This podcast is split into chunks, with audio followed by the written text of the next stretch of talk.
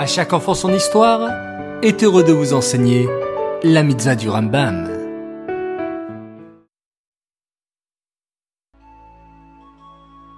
Bonsoir les enfants, Shavuatov, j'espère que vous avez passé de formidables fêtes de Rosh Hashanah. Vous allez bien? Baruch Hashem. Aujourd'hui, la mitzvah du Rambam était la mitzvah négative numéro 355.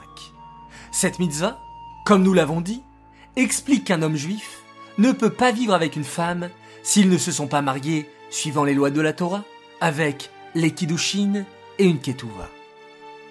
Avez-vous déjà remarqué que le jour du mariage, juste avant la choupa, le khatan et la kala sont extrêmement sérieux et concentrés? Savez-vous pourquoi leur joie n'éclate qu'une fois la cérémonie de la choupa terminée? Eh bien, parce que pour eux, ce jour est considéré comme Yom Kippour.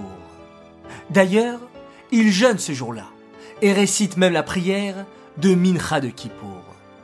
Et oui les enfants, le mariage est comme une renaissance pour eux. Et afin de démarrer cette nouvelle vie comme des justes, des tzadikim sans faute, eh bien, ils doivent vivre ce jour avec beaucoup de sérieux. Ce n'est qu'après la choupa que leur joie peut enfin se lire sur leur visage et que la fête peut commencer. Cette mitzvah est dédicacée les Nishmat, Gabriela Batmoshe, Aléa Shalom.